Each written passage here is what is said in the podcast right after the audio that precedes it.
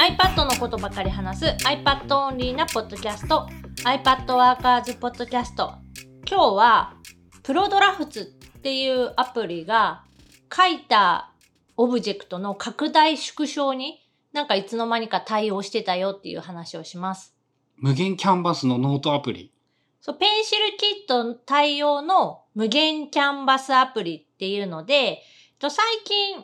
まあ、ちょこちょここのポッドキャストだったりとか iPad Workers でも、まあ、紹介をしているアプリ、まあ、メモ、ノートアプリかな？ジャンル的には。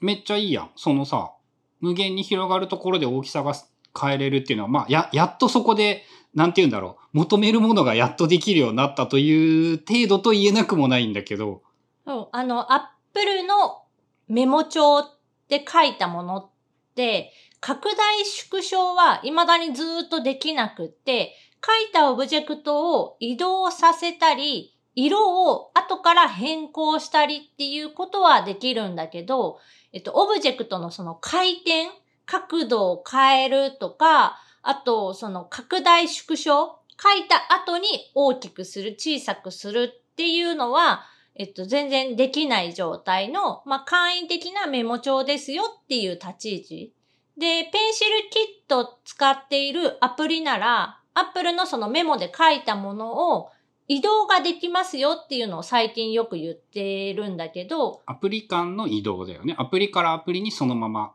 ローデータとして受け渡せる。そう、再編集可能な状態で手書きで書いた文字とか絵も動かせるっていう話をしているんだけど、その動かせるアプリの中でも拡大縮小に対応しているものってすごい少なくって、まあ多分 Apple がやってないから自分のアプリで独自になんかそのやらないといけないんだろうなっていう予想はしているんだけど、全然そういうのができないな、できたらもっと便利なのになって思っていたら、プロドラフツがいつの間にか対応してた。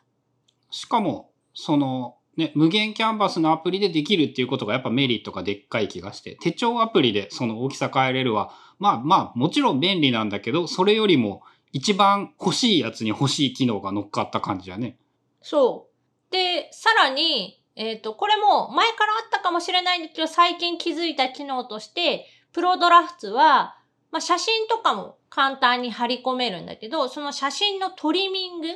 写真をこの形で切り抜くとか、その中にフリーハンドでこう切り抜ける機能みたいなのもあって、要は雑誌をこうチョキチョキハサミで切ってスクラップするやつっていうのができるようになってた。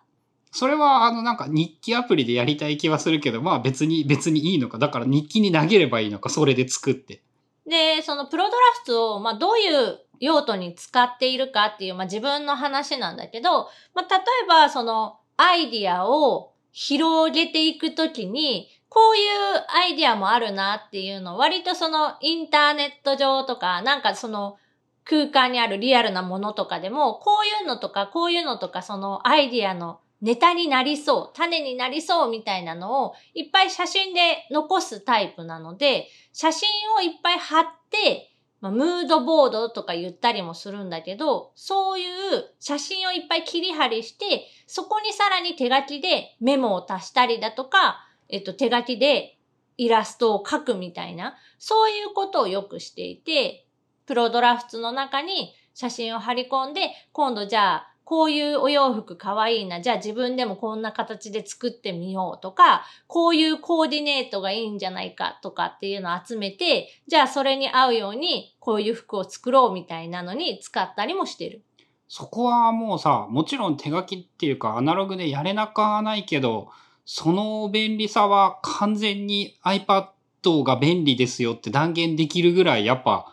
楽だよね、それは。楽かな。で、前は、少し前まではこの作業を GoodNotes 5とかでやってた。で、理由はその写真が入れやすいっていう理由で、写真がツールバーからパッて選べて、で、さらにそのフリーで、えっ、と、手書きで切り抜きができるっていう機能を合わせ持ってたので、GoodNotes 5にやってたんだけど、GoodNotes 5って基本がページがあるノートアプリなので、まあ、1ページがいっぱいになっちゃったら次のページに行かないといけない。で、これがいい場合もあれば、まあ悪い場合もあって、1個の画面に全部入れたいときとかっていうのは、ちょっと画面が足りないな、そのノートのサイズがちょっと足りないなって思ってたときに、 Prodrafts でもできるってなったから、無限のキャンバスでどこまででも広げていける。なんか良さげなやつを大量にブワーって集めてきて、外側の方に置いといて、いりそうなやつだけ真ん中に持ってきて、みたいなのが、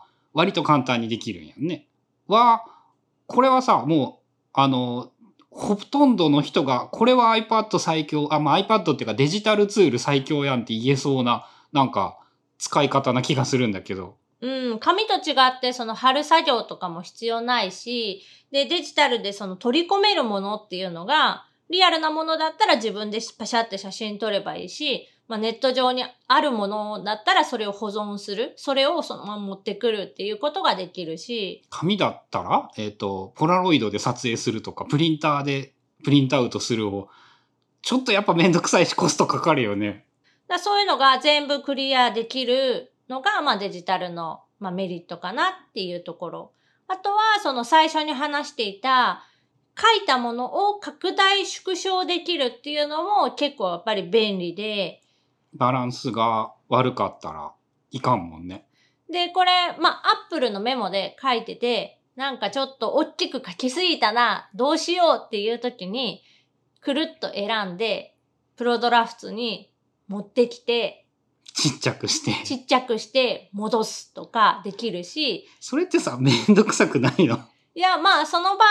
用途によって、もうそのまま、アップルのメモで書き始めたけど、えっ、と、その後、プロドラフトに移したら、あとはもう全部プロドラフト上でやっちゃうっていう場合もあるし、ケースバイケースではあるかな。だ最近使った例で言うと、アップル標準のメモに、なんかその、LT で喋る内容とかを、まあ、まとめるのに、テキストだったり、手書きだったりでブワーって書いてたのがあって、そこになんとなく書いた iPad のイラストがあって、で、これをじゃあスライドにもちょっと使いたいなって思って、でも、このままだとちょっと使いづらいから、もうちょっとこう、書き直したりとか、こう動かしたりとか、こうレイアウト変えたりとかしたいなって思った時に、一旦プロドラフトに動かして、で、そこでちょっと書き加えたりとか、大きさのバランスを調整して、で、書いたものを調整し終わったら、キーノートに、それもまたくるって選んで、コピーってして、キーノートにペタって貼ったら、スライドが完成した。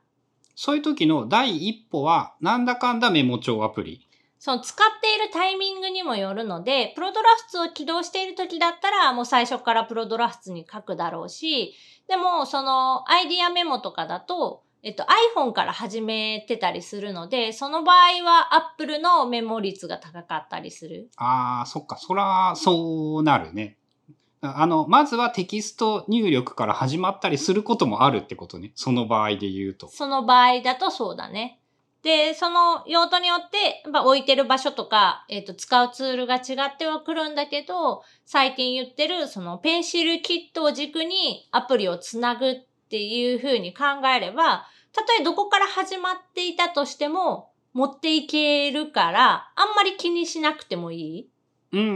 ん。っていうのはすごく大きくって、まあやっぱり使いやすいのは Apple のメモが、そのクイックノートだったり、えっと、インスタントメモだったりっていうので、もう即メモ帳が開いて書ける状態になります。で、ちょっとした時に書き込めるっていう意味でも iPhone、iPad、Mac すべてのデバイスで簡単に起動ができて書けるっていうのは Apple メモの強みだと思うから、そういう意味で Apple メモで書く割合も結構多い、まだ。まあ、とはいえ、そのある程度腰を据えて何かやろうっていう場合に、プロドラフトってクラウドで同期するんだっけ？クラウドで同期する。じゃあ、春菜の場合 iPad mini と12.9インチ iPad は同期してくれるんやね、ちゃんと。してる。さらに、えっと、Mac でも開けるので、Mac までなら大丈夫。iPhone が多分まだダメなんじゃないかなぐらい。まあ、そのあたりはある程度割り切るというか、使い方次第でどう、どうするかというのは、まあ、ある程度運用は考えないといかんのかな。ただ、まあ、プロドラフツっていうのが、まあ、たまたま見つけた、まあ、無限キャンバスアプリなんだけど、かなり、えっと、こまめにアップデートをしてくれていて、機能を追加してくれていたりだとか、いろんな、まあ、そういうツールが増えてるわけじゃないんだけど、できることが増えている、選択肢が増えているっていう意味で、まあ、今後もちょっと期待をしているアプリの一つです。いくらなんだっけ？とね、アプリ自体は無料で、えっ、と、プロにするのにいくらっていう。プロにするのに980円、1回買い切りで、まあそのプロプランというか、機能制限がなくなるっていうアプリ。それは、あれはね、割と買っていいね。俺も話を聞いて、ああ、えっ、と、1個目の有料課金をするノートアプリならそれだなって感じがした。なんかね、無限キャンバスって言えばコンセプトっていうアプリも有名なんだけど、あっちはどっちかっていうとそのお絵かき要素の近い、うんと強いアプリで、そのツールとかも結構独特がな UI になっているから、初めて触る人っていうのは、ちょっとなんか、うっってなる人が多かったりするんだけど、プロドラフツの方は、まあメニューとかは多かったりはするんだけど、ツール自体は Apple のメモとかと同じ、あのペンがあって、マーカーがあって、移動ツールがあってみたいな、あのツールで使えるので、結構、まあおすすめのアプリです。なんか、めっちゃおすすめできるアプリになったっていう印象だね。それはとりあえず買うならこれでいいんじゃないか、大体の人はって思う。まあ、その種類で何種類か持っていて損はないとは思うんだけど、ページ概念のあるノートアプリと、えっと、その概念のない無限キャンバスのノートアプリと、あとそのお絵かき要素の強いものととか3種類ぐらいあれば多分やりたいことっていうのは大体なんかできるような気がするので、そういうのも考えながらアプリを選ぶとか、まあメインのツールどれにしようかなって考えるときに、え選んでもらう基準にしてもらうといいのかなと思います。ということで今日は、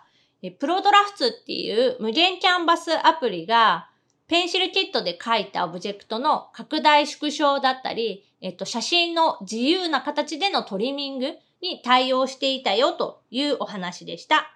番組への感想やリクエストなどは、シャープ iPadWorkers のハッシュタグをつけてツイートしてください。それではまた来週 iPadWorkers ポッドキャストでした。これ、次の本でもめっちゃ使えるね。使えるね。